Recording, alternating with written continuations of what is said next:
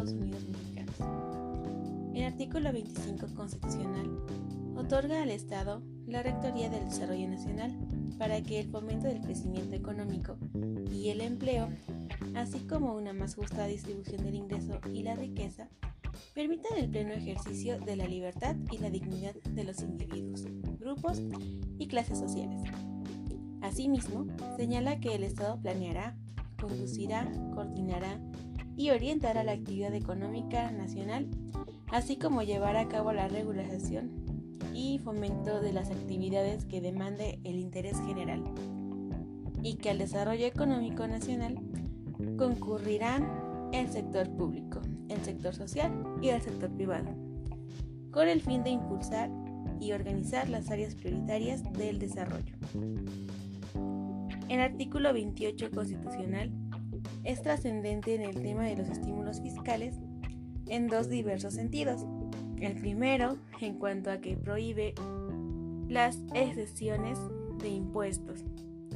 El segundo sentido, se acerca al concepto de estímulo fiscal, puesto que la doctrina y jurisprudencia identifica a este estímulo como un concepto de subsidio, refiriendo el precepto que se podrá otorgar subsidios a actividades prioritarias cuando sean generales de carácter temporal y no afecten sustancialmente las finanzas de la nación. El Estado vigilará su aplicación y evaluará los resultados de esta. También llama la atención que el artículo 28 constitucional marca las pautas esenciales de los subsidios, que son los siguientes. Se puede otorgar actividades prioritarias, lo que exigirá un estudio para definir actividades prioritarias. Deben ser generales, respecto de lo que se entiende, en principio, que el subsidio podrán disfrutarlo todos aquellos que encuadren en la definición del instrumento jurídico que lo otorgue. El subsidio no es permanente, sino que está acotado su vigencia temporal. Número D. no debe ser una carga onerosa para las finanzas públicas.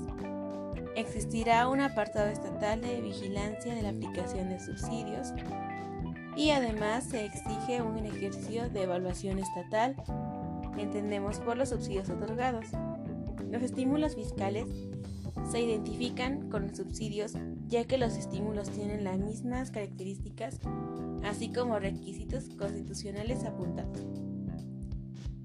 Los estímulos fiscales en la legislación ordinaria.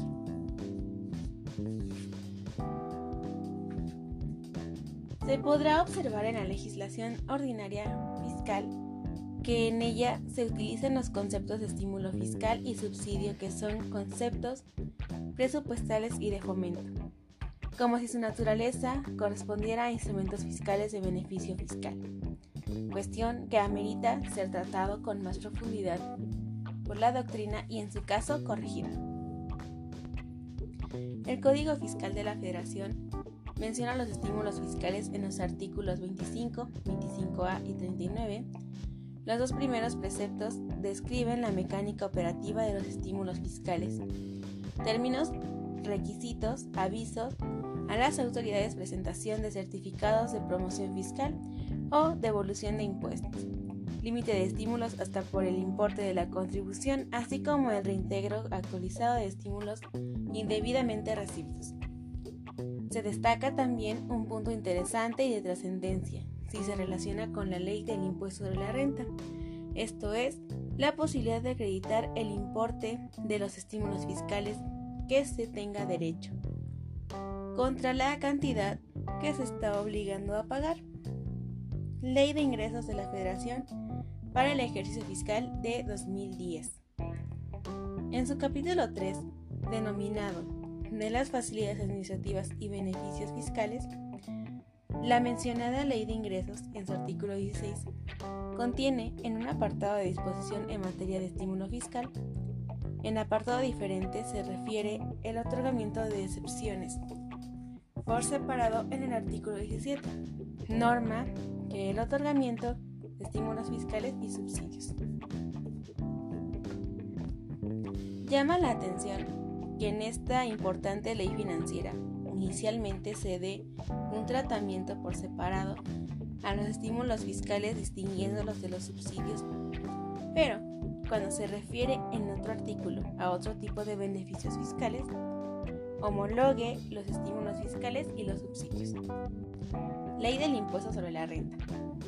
La ley del impuesto sobre la renta cuenta con el título número 7, denominado de los estímulos fiscales, respecto de los cuales será referencia sintética, obviando los detalles de operaciones de los denominados estímulos fiscales, toda vez que es objeto de este documento estudiar en lo posible las características de los estímulos fiscales para resaltar su naturaleza y poderlos clasificar ordenadamente. Asimismo, el artículo 218 de la ley del ISR dispone un estímulo fiscal consistente en disminuir la base gravable de contribuyentes en las personas físicas, el importe de depósitos en las cuentas personales especiales para el ahorro, pagos de primas de contratos de seguro que tengan como base planes de pensiones relacionados con la edad, jubilación o retiro o adquisiciones de acciones de las sociedades de inversión que sean identificables correspondiente al ejercicio en el que estos se efectuaron o al ejercicio inmediato anterior.